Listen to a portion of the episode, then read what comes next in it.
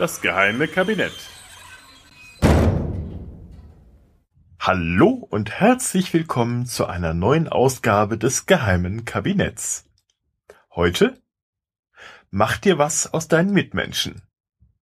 Im Englischen heißt es ja Never judge book by its cover. Doch manchmal steckt bereits in einem Einband mehr, als man auf den ersten Blick vielleicht vermuten würde. In Episode 6 über die schottischen Mörderpuppen hatte ich ja bereits über das Mörderpaar William Burke und William Hare erzählt, die 16 Morde begangen hatten, um die Leichen anschließend an die Anatomie verkaufen zu können. Ich hatte euch auch erzählt, dass Burke nach seiner Hinrichtung 1829 ebenfalls auf dem Sektionstisch landete und sein Skelett bis heute Teil der anatomischen Sammlung in Edinburgh ist. Verschwiegen hatte ich euch, das habe ich selbst erst vor kurzem durch den YouTube-Channel Under the Knife der Medizinhistorikerin Dr. Lindsay Fitzharris erfahren, dass noch ein weiterer Teil von Burke erhalten ist. Seine Haut nämlich, die nach der Sektion gegerbt wurde und nun als Ledereinband ein Werk ziert, das heute im Museum des Royal College of Surgeons in Edinburgh aufbewahrt wird. Ein Taschenbuch, so zumindest der Titel, der in Goldprägung auf der Vorderseite prangt. Burke Skin Pocket Book. Genau genommen ist es aber eigentlich ein Etui zur Verwahrung von Papieren und Geldscheinen. Die heutzutage als sehr makaber und grausam anmutende Art des Umgangs mit den Dahingeschiedenen folgte im 19. Jahrhundert aber einen durchaus gängigen Trend, die Haut von Mördern als zusätzliche Art der Bestrafung und vielleicht auch als eine Art Talisman zu Bucheinbänden zu verarbeiten.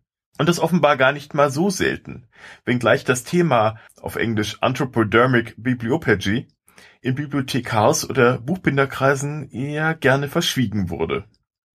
Auch die Haut anderer Mörder wie die des Giftmischers George Cudmore oder der Mörderin Mary Bateman zieren heute Bücher, die der Mary sogar zwei.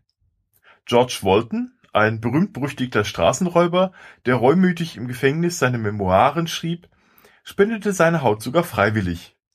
Das so eingebundene Buch sollte einem Mann namens John A. Fenno geschenkt werden, der einen seiner Überfälle dank dessen tapferer Gegenwehr überlebt hatte seine Erben hingegen vermachten später dieses makabre Geschenk der Bostoner Athenäum-Bibliothek, wo man sie noch heute bestaunen kann. Auch wenn das 19. Jahrhundert besonders von Büchereinbänden aus Menschenhaut fasziniert war, Bücher wurden schon viel früher, mindestens seit dem Mittelalter, so eingebunden. Denn das Leder war durchaus dafür geeignet, wie mittelalterliche Quellen berichten. Es sei fest und elastisch. Und natürlich erwartet man eine große übernatürliche Kraft, die einem derartigen Leder innewohne. So wie man ja auch glaubte, dass Kleidungsstücke wie Schuhe, Hosen oder Gürtel aus diesem Material großes magisches Potenzial besäßen. Mit einem Gürtel aus Menschenhaut wurde man ja beispielsweise zu einem Werwolf. Nicht nur die Haut von Kriminellen und Mördern wurden verwendet, auch die von den jeweiligen politischen Gegnern oder dem jeweiligen Regime unliebsamen Personen.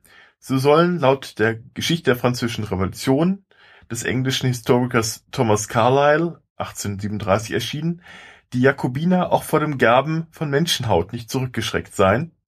Das bestätigt auch das Deutsche Konversationslexikon von 1908 unter dem Stichwort Menschenhaut. Zitat Ein Rapport vom 20. September 1794 berichtet von einem Fabrikanten in Meudon, der die Haut guillotinierter zu Leder verarbeitete und der Nationalkonvent unterstützte diese Industrie mit 45.000 Franken.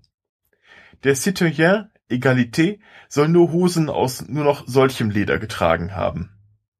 Nach Hirtl Stichwort Anatomie besaß Granier de Casagnac ein in Menschenhaut gebundenes Exemplar der Konstitution von 1793 Letzteres, allerdings von 1791, kann man tatsächlich in Paris im Carnavalet-Museum (zweites Obergeschoss, Saal 6) heute noch besichtigen.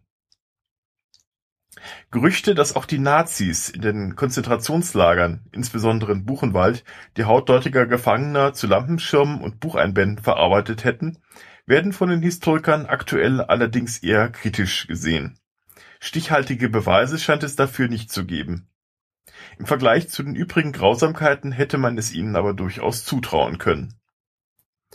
So erklärt sich noch Mitte der 1990er Jahre ein Skandal, als der Sohn eines Gelsenkirchener Buchbinders einen Autor verklagen wollte, da dieser in seinem Werk behauptet hatte, dass der Vater des Buchbinders in den 1930er Jahren echtes Niggerleder verarbeitet habe.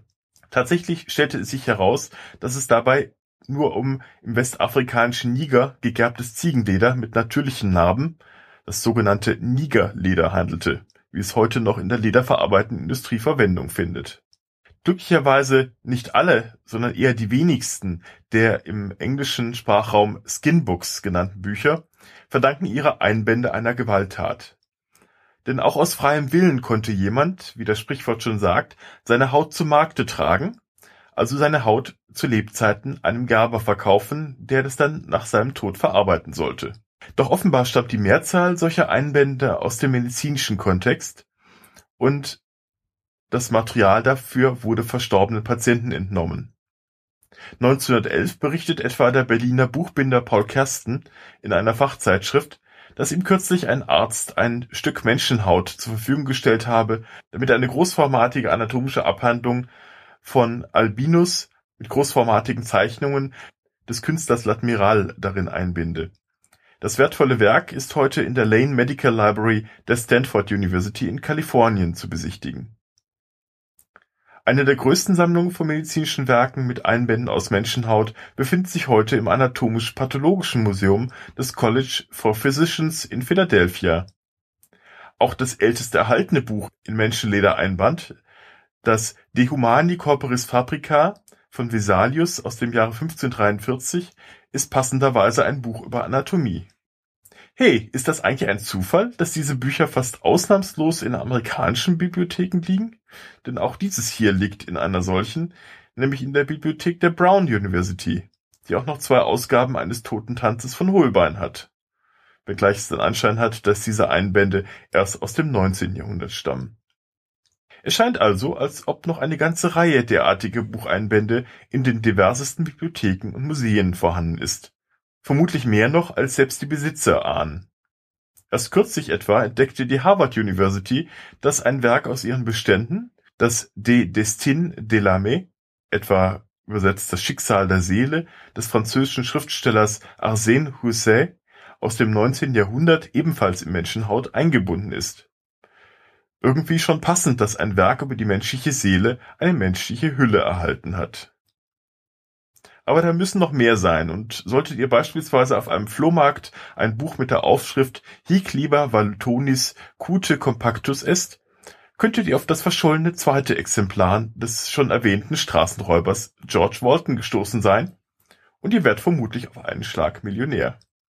Wie bei der Ausstellung menschlicher Überreste in Museen und Sammlungen generell ist man inzwischen zunehmend zurückhaltend, wenn es um die museale Präsentation der Skinbooks geht. Manche Institutionen holen die Bücher auch nur noch heraus, wenn ein ernsthaftes wissenschaftliches Interesse nachweisbar ist. Das kann man nun so oder so sehen. Schließlich sollte die Würde eines Menschen auch nach seinem Tod gewahrt bleiben.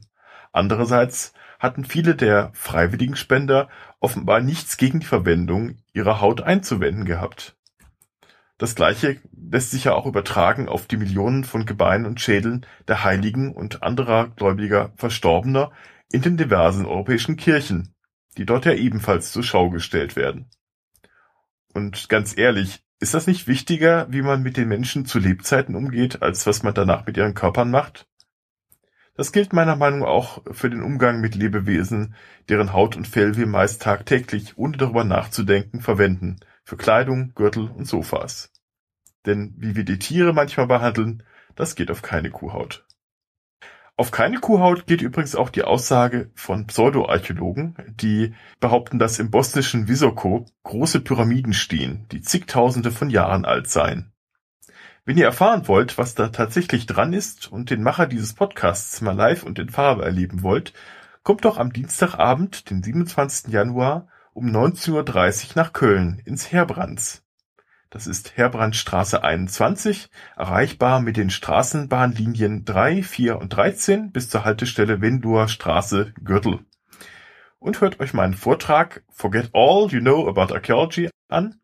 Weitere Informationen dazu findet ihr auf den Seiten der GWUP Köln oder auf meiner Webseite dasgeheimekabinett.de und auf angegraben.de. Der Eintritt ist natürlich frei. Bis dahin also oder ansonsten bis zur nächsten Folge. Euer Butler.